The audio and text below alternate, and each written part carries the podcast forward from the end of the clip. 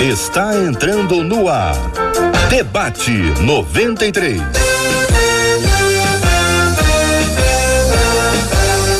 Realização 93 FM. Um oferecimento Pleno News. Notícias de verdade. Apresentação J.R. Vargas. Alô, meu irmão! Alô, minha irmã! Ah, que fala! J.R. Vargas, estamos de volta. Começando aqui mais uma super edição do nosso debate 93 de hoje. Que a bênção do Senhor repouse sobre a sua vida, sua casa, sua família, sobre todos os seus, em nome de Jesus. Bom dia para ela, Marcela Bastos. Bom dia, J.R. Vargas. Bom dia aos nossos queridos ouvintes. Para eles e para nós, começo com Hebreus 4,16 que diz: Acheguemos-nos com toda a confiança ao trono da graça, para que recebamos misericórdia e encontremos o poder que nos socorre no momento da necessidade. Há poder nesse trono e, aliás, JR, dando muitas boas-vindas aos nossos ouvintes de hoje, para que eles estejam assim preparados. Sabe por quê? Esse debate de hoje só tem gente calma, serena e tranquila. É de 220 para cima, você vai saber. Você é curioso, vamos conhecer logo. Abra as telas, vamos conhecer essas feras. Só tem gente calminha nessa tela de hoje. A minha querida amiga Vanessa Tanaka, querido pastor Leandrinho, Leandro Almeida e estreando com a gente o pastor William Menezes, que todo o tempo estava mais certo do que eu no debate 93. Não é isso, pastor? Já estão ordenando crianças ao pastorado, minha gente. Olha aí, Leandro. Olha aí, Vanessa. Que maravilha receber os três aqui no debate 93 de hoje. Bom dia para quem nos acompanha pelo rádio em 93,3 MHz. Bom dia, Deus te abençoe, meu irmão, minha irmã. Bom dia para quem está no aplicativo acompanhando a gente em qualquer lugar do país ou do planeta. Seja bem-vindo ao debate 93 de hoje. Bom dia para quem acompanha a gente nos agregadores de podcast. Muito bom ser ouvido por você nesta hora. Que Deus abençoe demais também a sua vida. Bom dia para quem nos acompanha agora com imagens. Está vendo as imagens, está vendo a Vanessa tentar se arrumar na tela, virando a tela, entortando a cabeça da gente. Parece até aqueles vídeos. Meu Deus do céu. Bom dia para quem está aqui no site rádio93.com.br. Bom dia. Bom dia para quem está na página do Facebook da 93. Está no Face, hein? Tá ligado aqui na 93 FM. Bom dia para quem está no canal do YouTube. Esse é o canal do YouTube da Rádio 93. Aliás, inscreva-se no canal, ativa o sininho, você vai receber as mensagens. O debate entrou no ar, está entrando no ar o debate 93. Você que de vez em quando esquece, não vai esquecer mais, que vai ser uma bênção para sua vida. Aproveita se você está na sala do Face ou ali no, no YouTube, já curta logo, já deixa o seu like, ajuda, dá relevância ao debate 93 para que outras milhares e milhares de pessoas sejam alcançadas pelo Evangelho de Jesus. E o nosso WhatsApp, Marcela, vamos compartilhar o número do WhatsApp, que é para onde você pode mandar aquelas perguntas no, no Face e no YouTube. Essa é minha prima, eu tenho uma amiga, eu tenho uma tia, conheço uma pessoa. No WhatsApp você pode falar, sou eu mesma, sou eu mesmo, me conta a sua história que vai ficar só entre nós. 21 96803 8319 93 FM. Na voz de Marcela Bastos cantando aqui no debate 93, esse é o nosso WhatsApp da 93 FM. Muito bom dia para todos os nossos queridos colaboradores, o nosso time que trabalha conosco, que hoje, de forma especial, bom dia para o português, o nosso querido amigo português, colega de trabalho, colega aqui de ministério, que já está de volta à 93 FM, foi alvo das orações do povo de Deus, ele que é muito amado pela nossa equipe, é muito amado por todos os colaboradores da 93 e pelos nossos ouvintes. E hoje, de forma especial, estamos aqui ó, agradecidos a Deus pela volta dele e por estarmos juntos no debate 93 de hoje. É muita bênção, Brasil. Vamos ao tema, né, minha gente? Porque nós vamos discutir esse tema. Os nossos queridos William, Vanessa, Leandrinho vão ajudar a gente a entender esse universo aí, minha irmã. Todas as minhas amigas têm entre 12 e 14 anos e nenhuma delas é virgem. Todas elas não são mais virgens, é o que diz a nossa ouvinte, que tem. As amigas estão ali entre 12 e 14 anos. Você imagina bem, irmã? Para elas, quem ainda é virgem está completamente fora do padrão. Essa é para pai ouvir. Pai, que isso, que isso, hein? Pelo amor de Deus, eu sou a única evangélica nesse grupo e sinceramente eu não sei como agir. A boa é que ela é evangélica, a boa é que ela não sabe como agir e a melhor ainda é que ela vai ter a resposta hoje no debate 93. Três perguntas se seguem a estas a, essa fala introdutória, nós vamos perguntar tintim por tintim, didaticamente, para vocês ajudarem. Primeira, de que forma devo resistir às pressões para que eu deixe de ser virgem? A pressão está grande. Segunda, como adolescente, o que faço para ser aceita num grupo tão diferente delas? As meninas precisam, os meninos também, essa questão da autoaceitação e aceitação do outro. É possível impor respeito quanto à minha conduta de vida e convicções? E aí, Quero saber a sua opinião, ouvinte amado, sobre esses assuntos. Vanessa, vamos do, do comecinho, tá bom? Ela está no grupo entre 12, 14 anos, aquela, aquele conhecimento que as meninas dizem que não são mais virgens, a gente não pode, né? E aí ela, como evangélica, tá ali, olha, eu não sei como é que eu ajo nesse grupo. Bom dia, Vanessa Tanaka. Bom dia, JR. Bom dia, minha amiga Marcela. Saudade de vocês. Né, falando aqui de Ladário, no Mato Mato Grosso do Sul, um pouquinho longe de vocês, quase fronteira com a Bolívia, do ladinho aqui da Bolívia, mas feliz demais por estar participando aí com vocês desse debate. É, JR, infelizmente isso é uma realidade que tem acontecido, né, entre as adolescentes, entre os adolescentes, porque a cobrança muitas vezes para manter a virgindade é só com a menina, só com a moça, né? No rapaz ele pode ser o pegador, as pessoas incentivam isso, né? Desde muito pequenininhos eu vejo às vezes pais incentivando os filhos, ah, vai lá, pega, dá beijinho, namora. E quando na verdade a gente precisa ensinar os nossos filhos desde pequenininho a respeitarem as meninas, a respeitarem as mulheres, e a gente tem visto isso acontecer demais. Mas a gente também tem visto uma geração que tem se separado, que tem escolhido se separar. E a gente aprende muito, acho que a gente pode tomar como base aí Daniel, né? Que decidiu não se contaminar. A decisão foi dele. Né? Não foi de nenhuma outra pessoa. Eu tenho certeza que por influência dos pais, porque ele, ele tinha uma boa família, ele tinha influências boas na vida dele, e quando ele se separou e se afastou, e foi levado cativo para Babilônia, ele chegou ali, conseguiu fazer a diferença com tudo aquilo que ele tinha aprendido. Então, eu acredito que hoje o adolescente, ele precisa dar voz aos pais e aos pastores, aos líderes, para que ele possa ao chegar na Babilônia, ao chegar no deserto, ao chegar no lugar onde ele vai ser influenciado de maneira negativa, ele possa é, influenciar, ele possa se posicionar, porque ele pode sim fazer a diferença no meio que ele vive. Muito bem. Pastor William Menezes, seja muito bem-vindo ao Debate 93. Muito bom tê-lo aqui conosco. Fique muito à vontade aqui entre nós. O senhor está entre irmãos, entre amigos aqui. E eu queria ouvir a sua palavra inicial sobre esse assunto, Pastor William.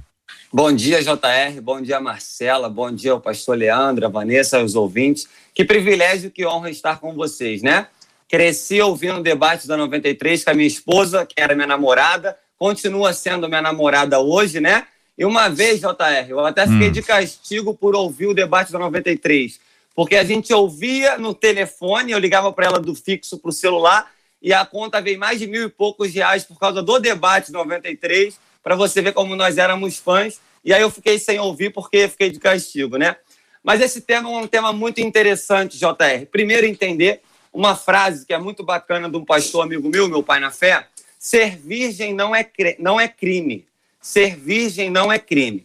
Hoje nós vivemos em uma sociedade onde há uma pressão desde cedo para o pessoal perder a sua virgindade, para o pessoal ter relações. Gente da igreja, gente fora da igreja, o tempo todo nós somos o tempo todo pressionados por isso. Por exemplo, vou te dar um caso. Eu lembro uma vez que eu estava dando aula numa EBD, e aí antigamente tinha muito aquele caderninho nas turmas, que é caderno de respostas, de perguntas. Não sei se vocês lembram disso. E tinha lá uma pergunta que uma adolescente nossa falou assim: quando que você vai perder a sua virgindade? Aí ela colocou assim: no casamento. Um colega lá que era animado, sempre tem um animado, né? Sempre tem um zoeira, um que gosta de envergonhar. E aí ele pegou e pegou o caderno, ah lá, fulana de tal quer perder a virgindade só no casamento. tá botando a virgindade dela no pedestal. E aí ela falou assim: tô mesmo, a virgindade é minha e eu quero perder no casamento. Eu já achei interessante essa menina de 14 anos, como ela falou aqui, entre 12 e 14 anos, dela querer se posicionar. Nós precisamos ter uma posição no amor, né? De falar assim: a santidade é minha, a virgindade é minha, cada um tem a sua vida, eu respeito a sua opinião, mas eu não sou obrigado a viver como todo mundo quer viver. Nós somos chamados para sermos diferentes. E somos diferentes quando somos parecidos com Jesus. E é, são todas as idades, a criança, o adolescente, o adulto. Então, eu achei muito interessante esse tema, porque realmente os nossos adolescentes, os nossos jovens estão sendo bombardeados o tempo todo, JR. Pastor Leandrinho, Leandro Almeida, muito bom dia, seja bem-vindo. O senhor viu aí a fala do pastor William, é, ouviu parte da fala da Vanessa e eu queria ouvir a sua palavra também sobre esse assunto, meu irmão. Inicialmente, palavras iniciais. Bom dia, bom dia, bom dia, minha gente. J.R. Vargas, meu, meu querido. Marcelinha, que prazer estar aqui de novo. Vanessa Tanaka, muito bom, muito bom. Pastor William, conhecê-lo também. Gente, é, esse é um assunto muito pertinente, né? Eu, eu quando a, a Marcela me chamou, me trouxe é, essa pergunta de uma, de uma ouvinte, esse, essa fala de uma ouvinte, eu fiquei muito reflexivo, porque eu tenho uma filha de oito anos de idade, que vai fazer nove esse mês, e tenho outra de cinco, né? E como eu não brinco em serviço, tá chegando o Levi aí em junho, né? Em junho tá chegando o Levi. Então, eu fico olhando pra gente. Quando você tem filho, você olha meu Deus do céu, minha oito anos de idade, nove, três, quatro anos mais velha, a menina pensando desse jeito, isso está acontecendo na nossa geração. É lógico que a gente já conhece essa, essa realidade. E eu me volto para dentro das casas, sabe, Jota? Eu me volto para dentro dos lares, sabe? Como, como o que é que as crianças têm visto, ouvido, aprendido dentro dos lares? O autor é, do livro Educando Meninas e Educando Meninos, que é o James Dobson, ele afirma que ele faz um levantamento estatístico e ele afirma que o índice de delinquência aumenta à medida em que as famílias disfuncionais aumentam, é? ou seja, falta de referência gera tudo isso. Né? E aí ele vai falar não somente de delinquência, mas ele vai falar de gravidez na adolescência, ele vai falar de casos como esse que a gente está debatendo aqui hoje. Então, acho que é, ninguém melhor do que os pais para poderem nos ouvir, nos assistir hoje aqui, para serem conscientizados a respeito de uma realidade que pode estar tá muito mais perto deles do que eles imaginam. É verdade. Eu quero dizer para o pastor William que eu ainda estou me recuperando sobre a sua fala, resolvi ouvir todos, e no final eu vou agradecer de forma é, é, adequada a fala que o senhor nos trouxe, que me deixou muito, muito impactado aqui. Ah, gente, é o seguinte: está cada vez mais cedo. Esse negócio está cada vez mais cedo. Esse o assunto não é novo, mas ele está cada vez mais novo. As pessoas estão muito cedo conversando sobre esse assunto. Você, imagina, a menina de 12 anos, entre 12 com a menina de 12 anos não é mais virgem? É uma coisa que você diz, não, peraí, gente, essa menina é uma menina e ela já, já é uma mulher. Vanessa, quando a gente pensa aqui nesse assunto, e você trouxe essa ótica, né, meninas e meninos, o tratamento precisa ser exatamente igual, porque não há diferença bíblica, pecado é pecado. Não tem, né? Não, não, não é diferente. Como é que é esse trabalho para a gente conscientizar? Porque eu tenho a impressão de que se esse assunto for apresentado por uma, uma menina de 12 anos, os pais podem achar que isso é um absurdo. Os pais podem achar que trazer esse assunto é despertar um, um tema que está não, não, não é parte, porque os pais não, não, não sabem desse negócio. Ou eu estou errado, Vanessa? Não tá, não. Tá certíssimo. É, JR, a gente tá vendo um estímulo acontecendo cada vez mais cedo, né? Se a gente for pesquisar lá na Organização Mundial de Saúde, a adolescência, a gente na igreja trabalha dos 12 aos 17, dos 12 aos 18, mas pela Organização Mundial de Saúde, ela começa lá pelo, por volta dos 9, 10 anos, né? É, é, é, é já, já existe esse, é, é, essa os hormônios trabalhando profundamente, fortemente nos adolescentes, meninas menstruando cada vez mais cedo. Eu estava lendo uma, uma pesquisa dizendo que quanto mais estímulo, mais cedo as meninas vão menstruar, mais cedo as meninas vão ter desejo sexual. Isso é, é, eu tenho conversado com algumas mães e elas falam assim: minha filha está com 9, 10 anos e já está com esses sintomas de menstruação. Como é que é isso? Né? Porque o estímulo está vindo mais cedo. O estímulo está. É, a gente está vivendo numa sociedade onde cantar música para ir até o chão, é, é, é, é, mostrar o bumbum, né? Mostrar os seios, mostrar a barriga. A geração, eu digo que é a geração da barriga pelada né? Onde é tudo tá na moda, onde pode tudo. Eu não estou querendo ser radical aqui, mas o estímulo vem através do, muitas vezes, do olhar, de você ouvir uma palavra, de você. Então, quando a gente é, enxerga esse estímulo, a gente que trabalha com adolescentes diariamente, e muitas vezes o pai está com aquele filhinho lá, que era criança, meu bebezinho, usava roupinha bonitinha que a mamãe escolhia, que o papai escolhia, e agora ela vai no shopping e fala que eu quero essa e acabou e paga para mim. Então, a gente precisa entender aonde está começando esse estímulo, aonde está começando essa história. Né? O sexo antes do casamento, ele é a consequência desse estímulo precoce. A gente tem visto cada vez mais cedo o estímulo chegando. E aí a gente chega na igreja para pregar sobre esse assunto, eles olham para nossa cara, tipo assim, ai, até parece que eu não sei disso né? Meu líder é um idiota, eu já aprendo isso na escola. Então, sim, nós temos que pregar sobre isso na igreja. Eu vejo muitos líderes hoje, ah, não, mas eles já sabem disso. Mas será que sabem da maneira correta?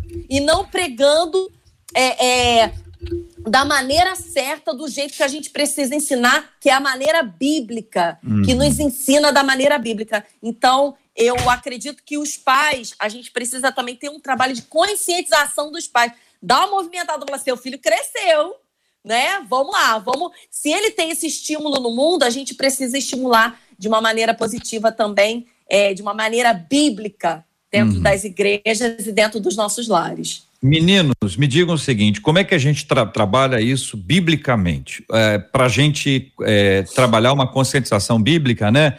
Quais são os fundamentos bíblicos que a gente pode com compartilhar? Que tipo de linguagem a gente precisa usar? Isso é diferente para quem tem 12, é diferente para quem tem 15, para as meninas é diferente, para os meninos. É um assunto desconfortável, é um assunto tranquilo para ser colocado, porque isso é colocado de forma transparente, sincera, mas, sobretudo, essa veia bíblica, né? Como tra trabalhar biblicamente isso? O Jota, eu, hum. eu, eu, enquanto a Vanessa falava, me veio, me veio algo muito forte no, no coração para poder falar aqui também.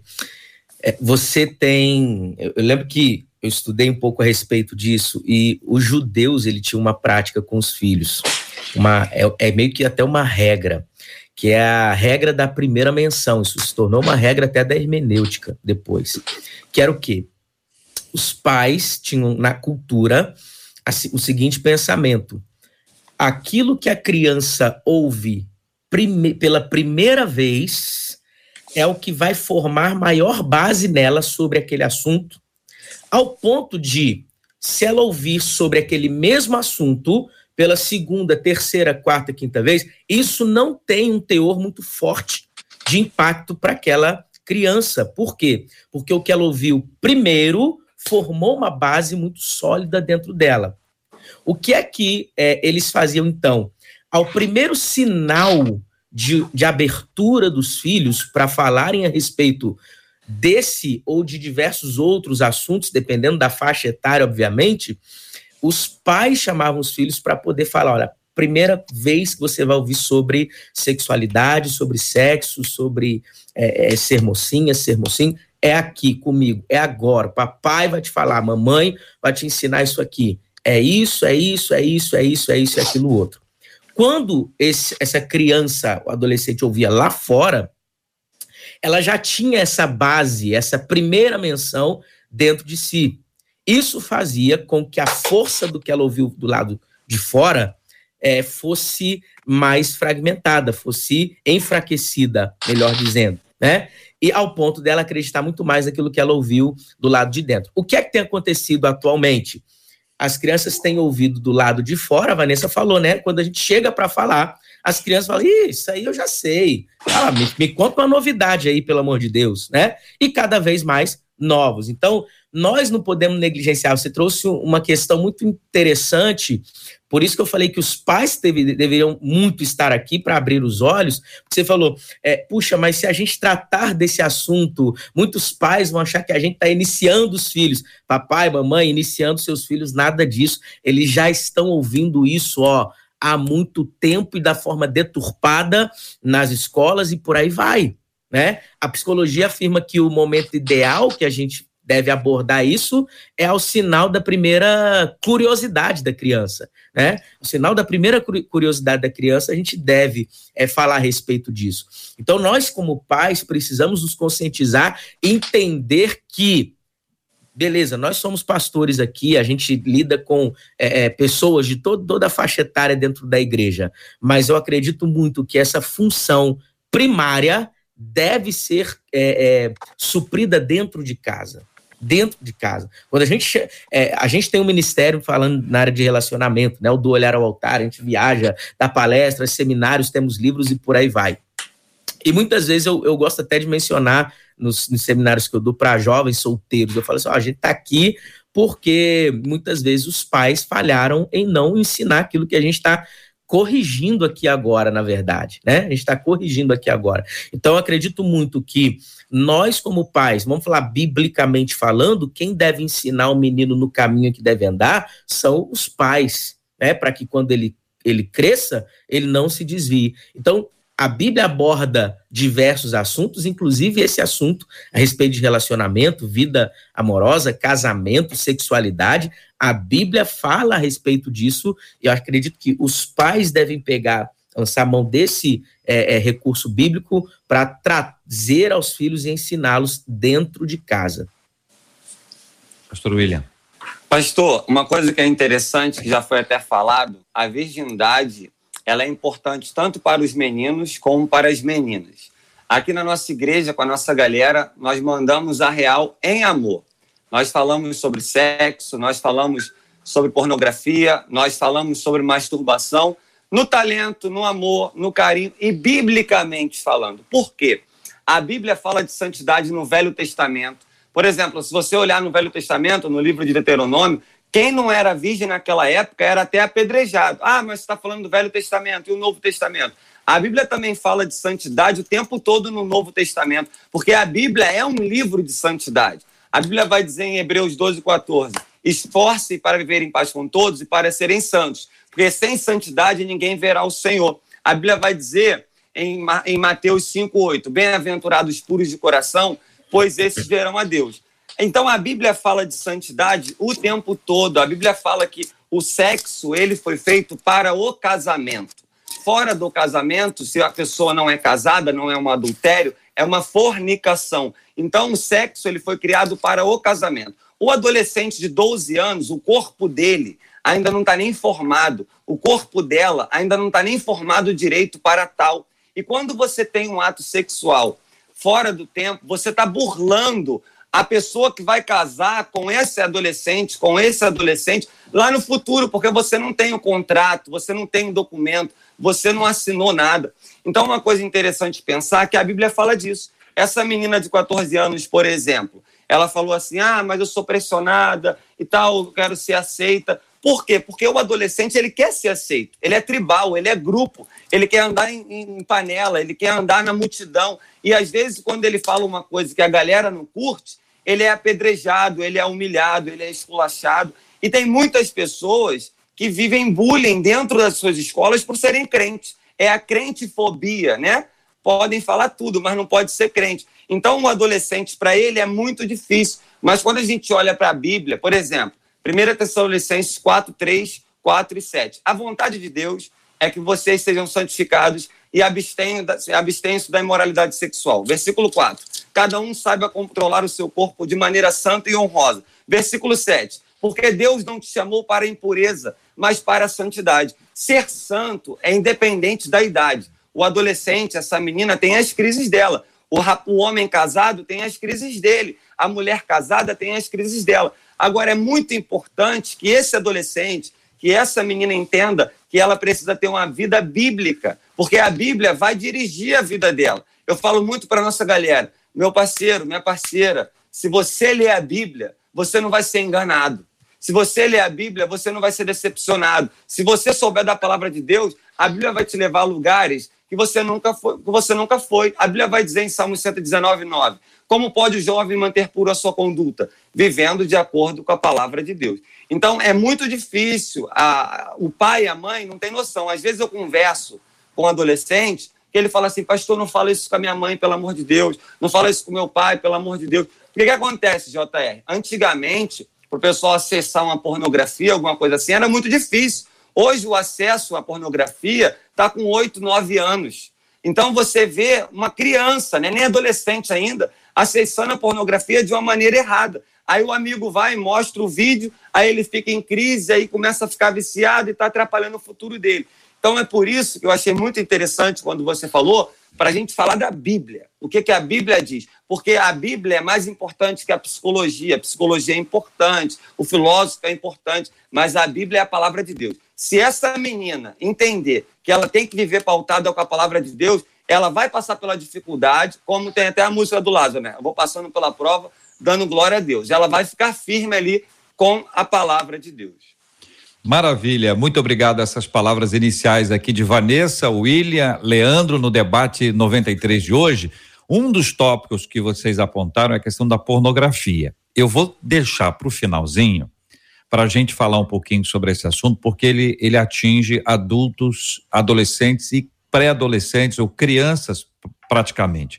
O quanto a, vi, a, a aliança pornográfica dos pais, pai ou mãe, ou de ambos, o quanto isso prejudica a formação desse adolescente que pode, porque eles são muito espertos e muito habilidosos, eles podem perceber, detectar que os pais estão é, é, é, utilizando pornografia e o quanto isso vai impactar a vida emocional, espiritual e física deles. Mas vou deixar esse assunto para daqui a pouquinho. Vamos ouvir o que dizem os nossos ouvintes na voz de Marcela Bastos. Você fala com a gente pela página do Face, pelo canal do YouTube, pelo nosso WhatsApp da 93 FM. Vamos lá, aqui no Facebook, uma das nossas ouvintes diz assim: a pressão sempre existiu, mas hoje isso é agressivo demais e muito latente entre adolescentes e jovens, porque aos olhos do mundo nós somos anormais querendo manter princípios. Uma outra ouvinte disse assim: é mais comum do que a gente imagina. No hospital onde eu trabalho, uma menina de 12 anos acabou de ter filhos gêmeos, Gisela. Uma outra ouvinte pelo WhatsApp. 12 anos. 12 anos. 12 gêmeos. Filhos gêmeos. Filhos gêmeos. Uma outra ouvinte já pelo WhatsApp, ela diz assim: Eu sofri chacota dentro da própria igreja, porque na época eu tinha 21 anos e era a única virgem. Hoje, diz ela, eu tenho 33 anos. Sou casada. Só entreguei meu corpo ao meu esposo. Estou gerando o meu primeiro filho e digo para vocês: valeu super a pena. Hoje, aquelas que faziam chacota de mim são mães solteiras. Não conseguiram construir suas famílias por não saberem esperar o tempo certo. E vou trazer mais um aqui pelo YouTube, JR. E Vanessa, vou jogar para você que ele fala diretamente para você. Ele diz assim: com todo respeito à Vanessa, só que hoje eu vejo que as meninas muitas vezes estão piores do que os meninos. Há uma geração de mães, olha o que ele diz. Há uma geração de mães feministas que ensinam suas filhas a pegar geral também, Vanessa. Eita. Vai, Vanessa, que é tua. Então, a gente tem visto a normalização do sexo antes do casamento, né? O pastor William falou sobre é, é, o dentro da, o fora da igreja sofrer bullying na escola, na rua, com os vizinhos, mas a gente tem visto isso dentro da igreja, acontecendo dentro da igreja, né? É, é, é eu liderei adolescente durante 20 anos. E eu vi essa evolução aí da, da montanha, né? É, hoje as coisas estão explícitas. Hoje você liga a televisão e quando você não quer ligar a televisão, você abre as redes sociais, você vê a, a uma das maiores redes de televisão promovendo né, o, a, a, sexualidade, pessoas peladas se beijando e tá tudo bem, tá tudo normal, é engraçado, é legal, né? No horário nobre da televisão a gente vê pessoas peladas pulando dentro de piscina e tá tudo legal, parabéns, que lindo. E ah, mas isso não tem nada a ver, né? É a normalização. Nós cristãos estamos parando para assistir isso. A gente está parando para assistir isso. Então, é, a, a, só fazendo uma, uma observação aí, não é só a menina que está mais safadinha, ou a menina que está pegando geral, ou a mãe que fala. Não, isso está é, é, é, acontecendo. É, o que está acontecendo? A gente está supervalorizando essa coisa do, do sexo, da vai, faz, a menina, e o menino tá ficando o quê? Tá se depreciando, tá ficando aquele menino mais bananinha, né? Aí a menina, o cara não vai lá para fazer, para acontecer, para chegar. E aí a menina vai e fala assim: e aí, você quer namorar comigo? Você tá afim de mim? Eu recebo perguntas aqui no meu direct de adolescentes todos os dias. Ai, porque eu tô gostando de um menino. E aí, você acha que eu devo falar com ele? Até onde eu posso ir? Que ele não dá sinal, ele não fala nada. E aí, eu espero, não espero. Então, isso está é, é, é, tomando essa, essa normalização, está ficando muito. É, é, tá, tá vulgar demais. Tá podre demais. E a gente que está dentro da igreja a gente precisa, como o pastor William bem falou aqui, lutar com as armas que a gente tem. A maior e melhor arma que a gente tem é a palavra de Deus, tem resposta para tudo. E principalmente ele citou uma passagem que eu ia citar aqui, lá em 1 Tessalonicenses capítulo 4. É, ele falou muito bem, e a gente está pegando a Bíblia, fechando, ensinando. É, autoajuda é bom pra caramba, eu gosto pra caramba, mas a gente precisa sim ensinar a palavra biblicamente, ensinar o que tem dentro da Bíblia, porque falar que é, é, sexo antes do casamento é pecado, independente se você é menino ou menina, se você é, é, legal, se você não é, se você é bonito, se você é gordo, se você é feio, se você é magro, não interessa, é pecado. JR, só pegar um gancho rapidinho, é, essa questão da, dentro da igreja. Isso realmente é uma verdade. Hoje em dia, as pessoas são zoadas, as pessoas são às vezes até humilhadas. Eu já fui em lugares, já ouvi em lugares assim, nós fomos ministrar numa igreja e tal, que líderes falavam assim: eu não acho errado fazer sexo antes do casamento. Às vezes eu converso com um adolescente que o adolescente fala assim comigo, mas meu pai falou que não tem problema. Meu pai falou que eu posso fazer sexo sim, que eu tenho que ver mesmo as pessoas, que eu tenho que ter, treinar antes. Só que a gente precisa entender o seguinte: as pessoas não são descartáveis. As pessoas são importantes para Deus, as pessoas têm sentimentos. E eu falo o seguinte: nós temos que pegar a vida de uma pessoa que quer ser firme com Jesus, quer viver de acordo com as Escrituras, com a palavra de Deus, e olhar assim: como que essa pessoa vai ser daqui a 10 anos?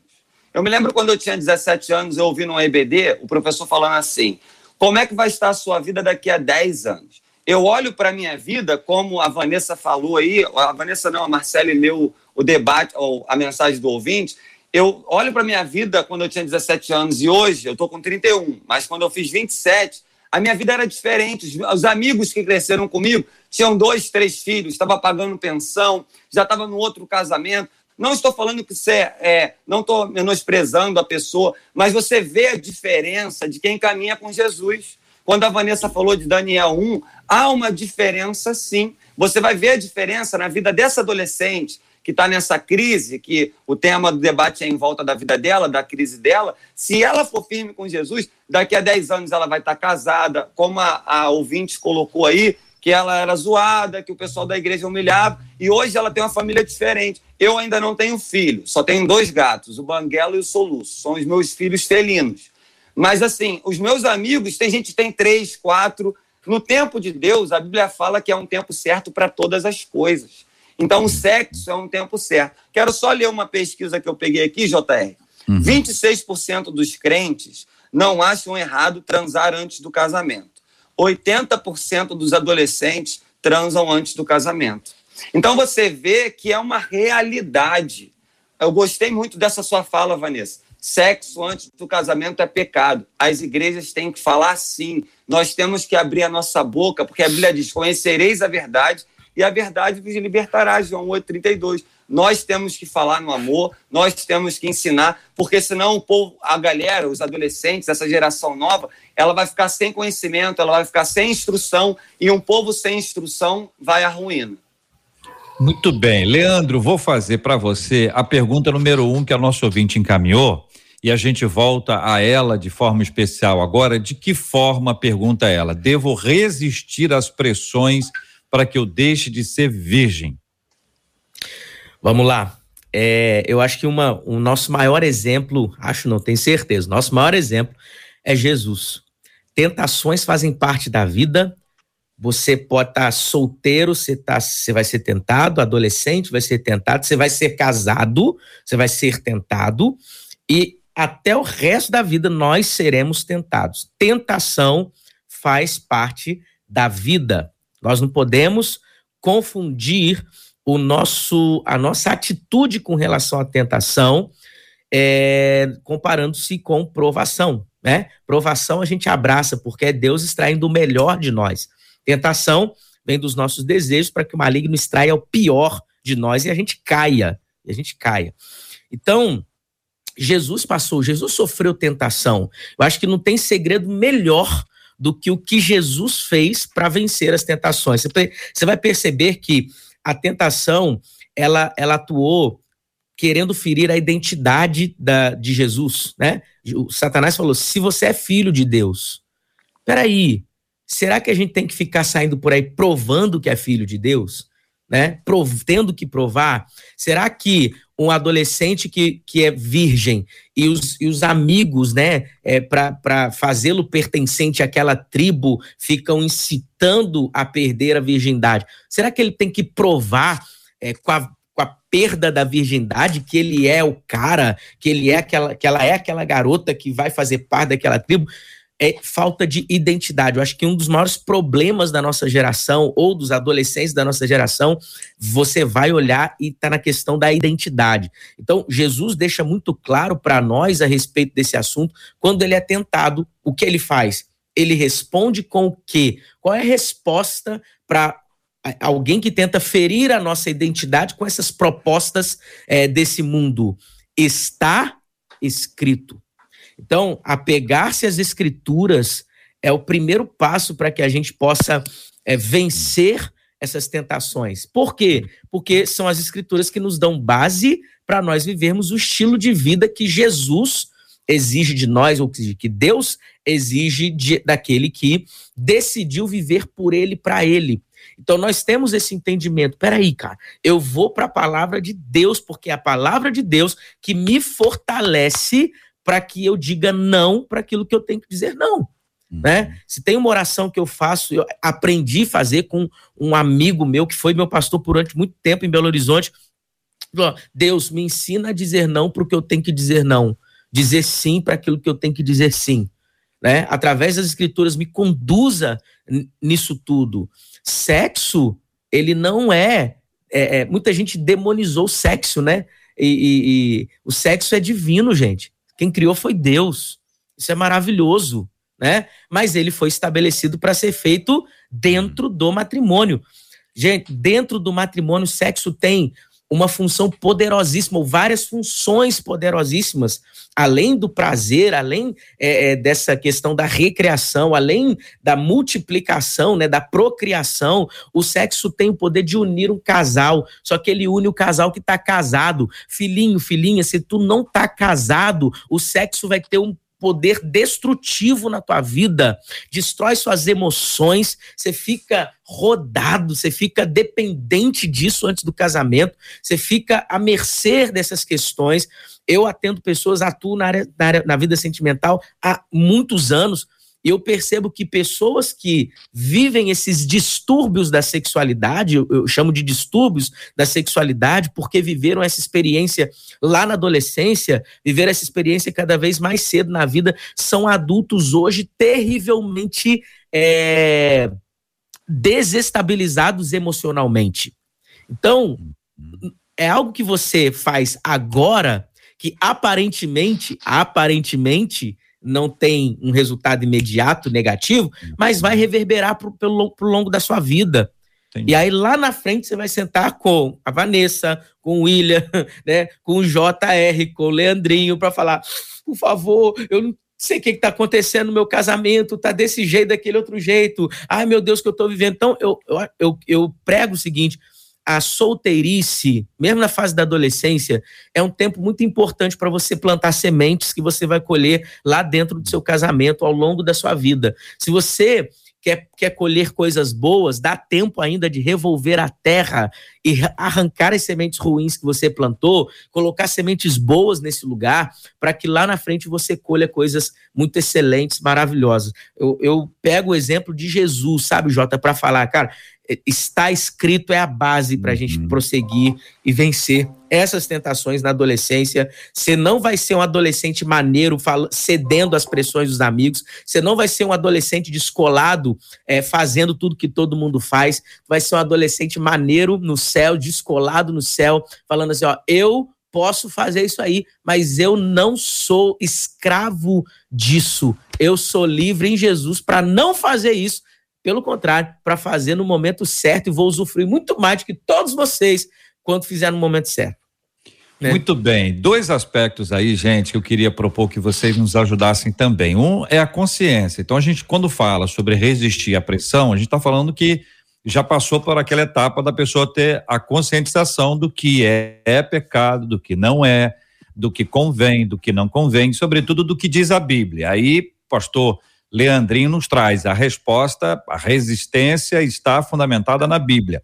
Tem uma outra coisa que acontece que, além da consciência que a gente parte do pressuposto que ela já aconteceu aqui na nossa fala, né? Ela já aconteceu, é, é, são os exemplos. Então você pode ter alguém que vai dizer assim, não, aquela eu conheço uma pessoa que teve relacionamento, que engravidou, teve 200 filhos e tal, mas tá ótima, cabeça excelente, tá tudo. Tem sempre alguém para falar sobre um exemplo que deu certo.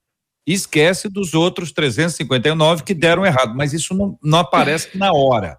Não é? Então, a gente está buscando aqui o fundamento bíblico para conversar sobre a Bíblia. Não é sobre um exemplo do que está acontecendo, porque essas coisas são muito complexas, né?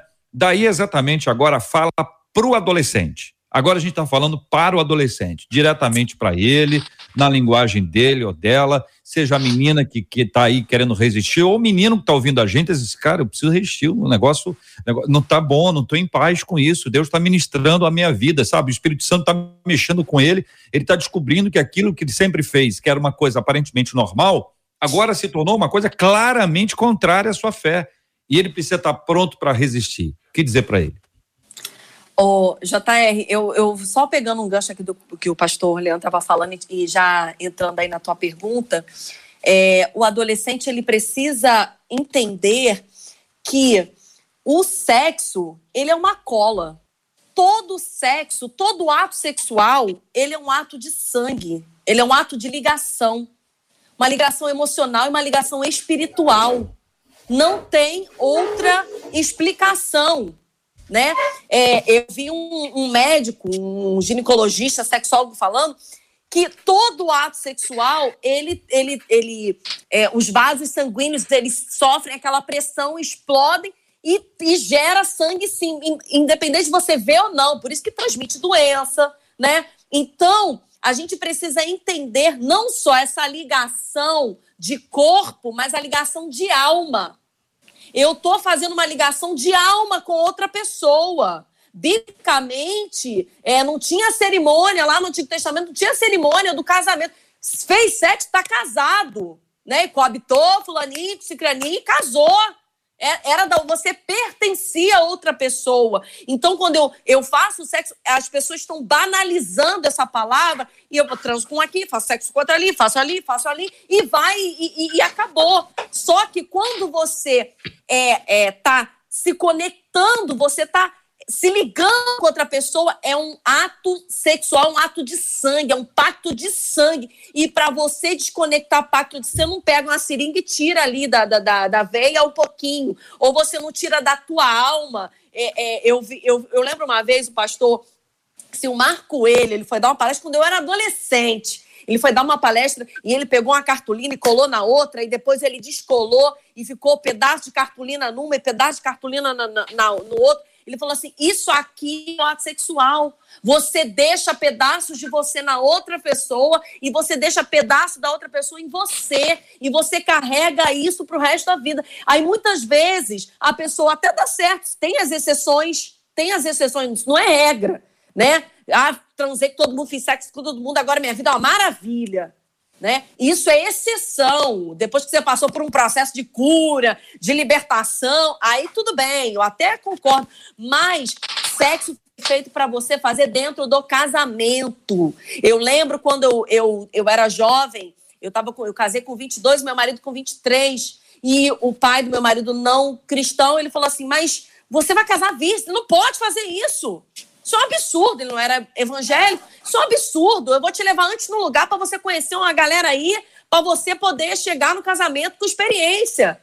Né? E as pessoas ficam assim: ah, mas e se eu não. Adolescente fala muito isso. Ah, mas eu vou fazer, eu vou chegar sem experiência. Irmão, sexo é tão divino, tão de Deus, que é algo é, é, é do humano, que você já chega ali, você já sabe tudo como é que fazer, não tem erro. Não tem mais ou menos, vai dar bom, vai dar certo. Então não vem fazer test drive, não. Não vem querer me dar essa desculpa que tem que fazer antes, porque senão não vai dar certo. Que dá certo, eu é, posso falar isso aí para vocês que dá certo sim. Mas a gente precisa entender todo esse processo, uhum. que é ligação, muito mais do que ligação de corpo, é ligação de alma. Então o adolescente precisa entender que quantas pessoas ele é, é, tiveram ato sexual todas essas pessoas, ele vai carregar é, pedaços dessa pessoa dentro dele. De que forma devo resistir às pressões para que eu deixe de ser virgem? É a pergunta que faz a nosso ouvinte, pastor William. É, JR, pastor, o que eu queria falar é o seguinte: o que é vergonha para o mundo é honra para o céu. Tem uma, uma música do Estratagema, A Graça da Garça, a arte de viver em meias lamas sem sujar as vestes. Nós sabemos que o pessoal é muito pressionado. Eu quero falar para você, adolescente, está sendo pressionado, ou se você está namorando e aquele, aquele garoto vira para você, até da igreja, fora da igreja, e fala assim: Eu quero um presente. Isso aí é do capeta, tá? Esse negócio assim, me dá um presente. Ele vai te usar, vai ter relação sexual com você e vai te jogar fora. Eu já vi isso, ó, várias vezes, dentro da igreja, fora da igreja. Então, quando um garoto começar a falar para você assim, adolescente, é, me dá um presente, uma prova de amor, você vai falar para ele assim: a prova de amor é no casamento, é no altar. Quando você estudar, fazer faculdade, trabalhar, construir uma vida estabilizada, aí você vai me levar para o altar diante dos meus pastores, da minha família, e vai ser uma grande bênção. Eu quero falar também para o adolescente diretamente. Talvez você é um adolescente que está nos escutando e você caiu você teve relação sexual. Eu quero falar antes do casamento, eu quero falar para você que Deus te ama. O nosso Deus é um Deus rico em graça, rico em amor e ele é perdoador. Se você se arrepender de verdade, Deus pode te tratar e você vai precisar de tratamento. Porque quando nós temos uma vida sexual liberada antes do casamento, é como um rio que atravessa as margens. Quando você vai num rio, numa praia, a água fica no lugar, tem areia, mas quando você está no rio, tem areia, as, as florestas, as árvores, quando aquele rio ele transborda, tem destruição. Ele vai derrubar uma árvore, ele vai derrubar uma planta, ele vai destruir alguma coisa, vai levar uma pedra que vai ferir alguma coisa. Então, eu quero falar para você que Deus ele tem poder para te perdoar. Agora, você precisa se arrepender de verdade. Você precisa procurar o seu pastor, procurar o seu pai, sua mãe, o seu líder. Você precisa trocar uma ideia, porque se você ficar caminhando sozinho, você vai viver num ciclo vicioso. Pequei, me arrependi, segurei um tempo, pequei de novo, me arrependi, segurei um tempo. Então você precisa de um arrependimento verdadeiro, uma mudança de mente. E aí, você que teve essa situação, eu quero falar de novo. Deus te ama, Jesus te ama, Ele está de braços abertos para te abraçar, te tratar e te perdoar. E você que está segurando firme, fica firme, não tem coisa melhor. Eu casei com 25 anos, minha esposa com 22 anos. O sexo no casamento é diferente. Você não tem culpa, você não tem peso, você não fica chateado, preocupado se alguém vai entrar, se alguém vai não sei o quê, se o pastor vai ver, se o líder. Não tem consciência. Quando você casa, depois que você tem ali um momento com, com, a, com sua esposa, com, com, o marido, no caso, quem é mulher, ah, você tem paz, você pode orar depois, você pode pregar depois, você pode ler a Bíblia depois, porque é uma adoração. Agora, quando você não está dentro do casamento, você fica triste. Tem muitos adolescentes que participam de ministérios, tem muitos jovens que participam de ministérios. Aí fica murchinho. Você vê que ele no louvor ele era uma benção, animado para frente. Aí quando está no pecado, dá um mole e fica, boa noite, igreja, vamos adorar o Senhor. Você sabe que aconteceu alguma coisa, que aquele brilho não está ali. Então, fica firme que você vai ver a sua diferença. Deus é fiel. A Bíblia vai dizer que Deus não dá nenhuma tentação que nós não podemos suportar. Se você honrar a Deus, Deus vai te honrar, adolescente. Fica com essa Amém. palavra. Marcela, eu tenho a impressão que há um problema de conexão da minha parte aqui, porque no meu relógio faltam cinco minutos para o meio-dia. E eu acho que nós estamos muito antes disso. É isso mesmo? É, não, aconteceu aqui também um negócio que acontecia nas amigas em janeiro, fevereiro e março. A Heloísa passou ali naquele relógio e adiantou. Aí a conexão. Deve ter sido, né? Porque, pelo também. amor de Deus, nós estamos tá. encerrando, minha gente. Eu quero, eu queria é, é, combinar com o pastor. Ah, pera aí, Marcelo, não, ainda não, pera, só mais um instantinho. Estamos encerrando, é. encerrando. Leandrinho, me ajuda a, a encerrar com, com objetividade aqui. Como adolescente, o que faço para ser aceita no grupo sendo tão diferente deles, né? E a gente conecta com a última, que é a questão do respeito que, que a gente impõe, né? Respeito a gente impõe de uma maneira suave. Perfeito. não, né? Enfim. é verdade. Deixa eu ser bem objetivo, como você pediu, Jota. É, adolescente, talvez seja o momento de você saber escolher qual grupo, então. Já que isso é inerente da adolescência, do ser humano, né? Ser pertencente. É, escolha, escolha um grupo que tem os mesmos valores que você, que busca os mesmos objetivos que você, que teme a Deus como você, que buscam as mesmas coisas que você. Às vezes você está com tanta pressão na sua vida, à sua volta, porque você está no lugar errado. É porque você está num lugar onde você não deveria estar, ok? Então, é, é para que você se fortaleça, junte-se a pessoas que se fortalecem também. Eu me lembro, faculdade, não tinha muito crente perto de mim, eu falava assim, cara, beleza, eu vou ser, eu vou me posicionar assim. Você falou muito bem, Jota. É, tem coisa que você faz sutilmente, mas tem coisa que você fala, não, não, não, não opa, na minha presença você não vou falar essas bobagens aqui, não. Comigo, não. Eu rasgava o verbo sem vergonha nenhuma de ser crente. Eu sou crente. Essas coisas aí você não vai perto de mim, não. Para com isso aí. E passaram a me respeitar de fato. Sempre que eu chegava, estavam falando alguma coisa que né, feria um pouco os princípios cristãos, eles paravam. Falei, já até sei, né? Vocês estão fazendo bobagem aí, né? Então, o que, que eu fiz na faculdade? Eu comecei a. a eu criei um grupo, um, um, um, um, clubinho de oração dentro da faculdade e chamava as outras pessoas, né? Nós precisamos nos fortalecer, porque a pressão aqui nesse lugar é grande. Então, nos lugares onde você pode escolher, não, esse grupo eu não vou fazer parte, esse aqui eu vou fazer. Ok, mas nos lugares onde você está e a pressão é inerente daquele lugar, você precisa se juntar a pessoas que têm o mesmo propósito que você, para que vocês juntos fortaleçam-se e permaneçam firmes nessa nessa vida com Deus, que é maravilhosa, e o fruto disso vai ser incrível na vida de vocês. Vocês vão impactar outras pessoas. Na hora que, o, que a parada apertar para essas outras pessoas, elas vão buscar você é. como alguém que pode orar por elas, como alguém que pode ter resposta para a vida delas. Pode ter certeza disso. Aqueles que me zombavam lá atrás, pelo meu posicionamento, são aqueles que me buscaram depois para pedir um conselho, porque a vida estava arrebentada, para pedir uma direção, um direcionamento, para pedir oração, porque não queria que acontecesse a consequência do que eles estavam plantando.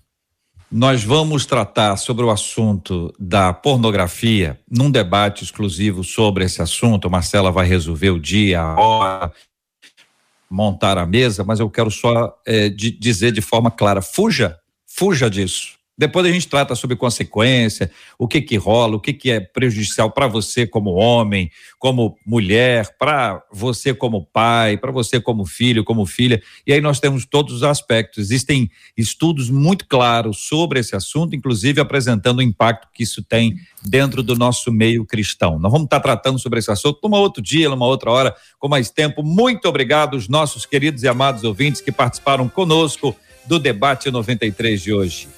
Ouvintes esses que estão agradecendo demais a cada um dos debatedores. Vanessa, a Maria Verônica Pimentel aqui no Facebook dizendo parabéns por esse debate, que Deus abençoe cada um de vocês, debatedores. E a oração da Maria Verônica é a nossa, Vanessa. Que Deus te abençoe. Muito obrigada, amiga, por participar com a gente do debate.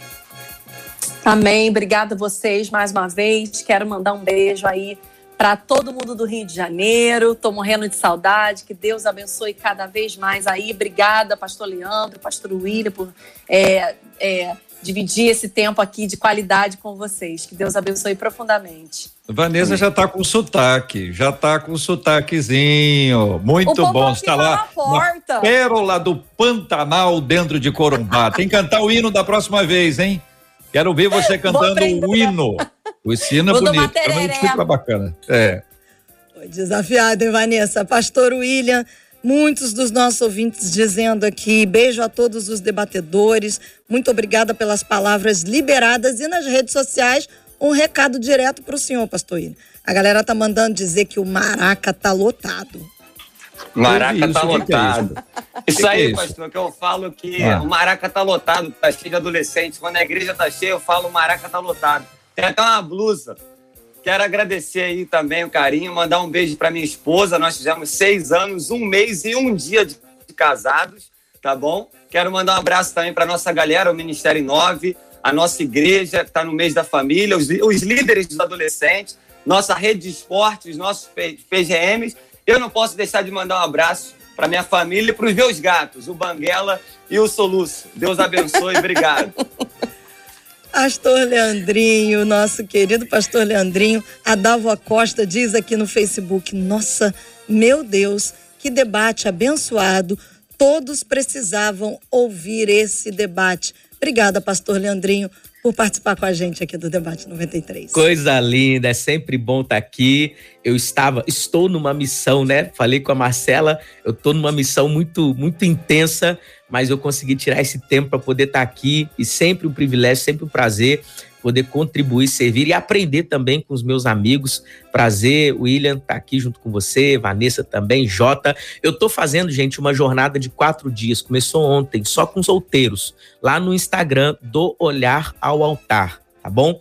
quatro dias, aí tem desafio, tem um monte de coisa, tem live 11 da noite, é para separar menino de homem, menina de mulher, né? O pessoal fala, é muito tão tarde assim, é só para quem quer mesmo se dar bem na vida sentimental, ser ajudado mesmo. Então, é só correr lá e lá no perfil do Instagram você tem o um link para entrar no grupo onde a gente está fazendo tudo isso, tá bom? Deixar a gente te ajudar. A gente quer ver você bem. Nós vamos ver a nossa geração sarada com casamentos Amém. saudáveis, sim, Amém. em nome de Jesus. Amém. JR, muita gente no YouTube, no Facebook, dizendo: ah, tinha que ter continuação, tinha que ter parte 2. Então faz o seguinte pega esse debate de hoje, tanto no YouTube quanto no Facebook, e compartilha. Compartilha com a galera, vai para os grupos de zap, onde estão os seus amigos adolescentes, onde líder, muitos líderes entraram aqui para falar com a gente, onde estão os seus adolescentes ali também, compartilha. E eu queria, JR, se você me permite, é, eu entendo que hoje nós estamos aqui na tela com apaixonados por adolescentes e jovens. Todos aqui, de alguma maneira, já trabalharam ou ainda trabalham com adolescentes e jovens. Todos aqui, os cinco, sem exceção. E enquanto a gente estava acontecendo o debate, pulou, eu tenho um sistema aqui de informações, pulou uma informação que vocês vão começar a saber agora, as mídias vão falar, de um adolescente que entrou em uma escola lá no oeste de Santa Catarina, agora pela manhã, com um facão. Não se tem a idade desse adolescente e ele matou três crianças e uma professora. A, a, escola era uma escola de educação infantil. E enquanto vocês falavam, o meu coração aqui, que pulsa, porque trabalho com eles há muito tempo, e como pai, mãe, adolescente, você que está ouvindo, quando o pastor Leandrinho falou sobre a identidade, Satanás quer roubar a identidade dos nossos meninos, das nossas meninas, menino, menina. Satanás quer roubar a sua identidade. Mas no Senhor, a uma identidade de filho e de filha. E eu queria dizer aos pais e às mães nesse momento, fortaleçam seus filhos. Há uma frase que eu gosto muito de dizer para os meus adolescentes lá, lá é: nós vamos juntos para o céu. Não Amém. abra mão de ir junto para o céu com seu Amém. filho, com a sua filha, de fortalecer a identidade dele de filho, porque Satanás está querendo matá-los, está querendo roubá-los deles de agora. Eles não são a igreja do amanhã, eles já são a igreja de hoje. E Satanás não está brincando, ele está rodeando. E notícias como essa mexem com o nosso coração, porque nós sabemos que os meninos e meninas foram criados para povoar o céu e não povoar o inferno. Então, Amém. eu queria trazer mais essa informação para que a gente Onde é que é, agregasse. Em Santa Catarina, no oeste de é. Santa Catarina, cidade de Saudades. Puxa, Saudades. Dá o nome da cidade. Uma, um município que só tem 9.800 habitantes, JR. Uhum. Fica a 600 quilômetros de Florianópolis. Vamos orar, gente, por esse assunto de forma muito especial. Vanessa, por favor, ore conosco. Nós vamos orar por esse tema e tem sido muito difícil, né? As pessoas não estão bem. E quando isso acontece, chama atenção para uma série de coisas que a gente podia ter sido evitado. Vai sempre aparecer alguém dizer, olha, não deu mostra, nunca achei e tal. Como vai aparecer gente, olha, estava tava estranho ultimamente, a gente não sabe. Vamos, vamos tomar conhecimento disso aos poucos, mas olhe para quem está perto e que está que tá aí perto. A, a, a, avalie isso como, com intensidade, né? Viva intensamente, cuide, cuide. Está todo mundo também muito preocupado com a sua própria vida. Eu quero viver a minha vida, eu preciso viver. São gritos que a gente ouve o tempo inteiro. A gente vai viver, mas a gente vai viver bem e feliz quando os nossos filhos, com os nossos uhum. liderados, eles estão bem também. O bem é comum, o bem não é individual. Nós não somos egoístas, nós somos família. E família cuida bem uns dos outros e nós vamos orar por isso. Eu quero, Marcela, lembrar que a gente tem orado todos os dias pela cura dos enfermos e consola os corações enlutados e quero agradecer a palavra inicial do pastor William. Pastor William, sua esposa, como se chama? Vivian. Vivian. Vivian. Então, agradecer a Vivian. Muito obrigado, Vivian. Pastor William, que na adolescência estavam lá conectados com a gente pelo rádio ouvindo pelo rádio, pelo telefone, e o castigo veio justo, estava correto, e, e, Deus nos deu o privilégio, porque a gente, quando está aqui no rádio todos os dias, há tantos anos, a gente não tem ideia do que está acontecendo, né? Qual é o impacto, o que, que acontece com as pessoas, que tipo de vínculo é esse. Então, são bênçãos que Deus nos dá, como alguém já me disse, são janelas que se abrem em tempos difíceis para trazer um alento para o coração e para nos fortalecer ainda mais na caminhada. Pastor William, foi uma honra ouvi-lo, saber que o senhor nos escuta há tantos anos, que Deus continue abençoando o senhor e fortalecendo como Leandrinho, querido amigo, Vanessa, nossa, vocês são maravilhosos, são top naquilo que Deus deu a vocês como missão com vocês. Eu tenho aprendido, como aprendo com a Marcela todos os dias também. Vamos orar, por favor. Amém. Deus, muito obrigada, Senhor, por essa oportunidade incrível, Senhor, de levar a tua palavra, Senhor, através das ondas desse rádio. Deus, em nome de Jesus, meu Pai, nós queremos te pedir nessa manhã, Deus, nesse dia, Senhor, que o Senhor possa é, visitar a vida de cada um dos adolescentes que estão nos ouvindo. Deus, nós queremos que o Senhor traga despertamento para a vida desses adolescentes. Eu quero te fazer uma oração específica agora pela vida de pastores, líderes, pais, pessoas que trabalham com adolescentes. Deus traz despertamento, traz sensibilidade, traz sabedoria.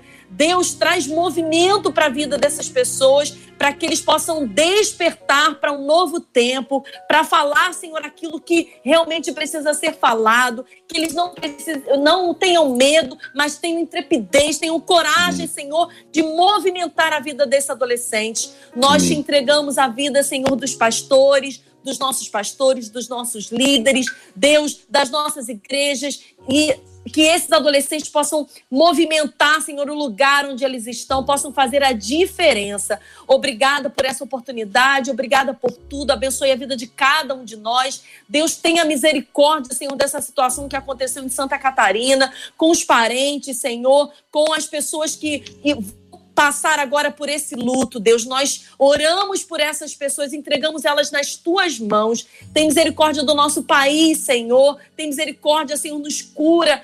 Deus, traz cura, Senhor, para essa pandemia o mais rápido possível, Deus. Nos abençoa, tem misericórdia de nós, Senhor, em nome de Jesus. Amém. E amém. Deus te abençoe. Você acabou de ouvir Debate 93.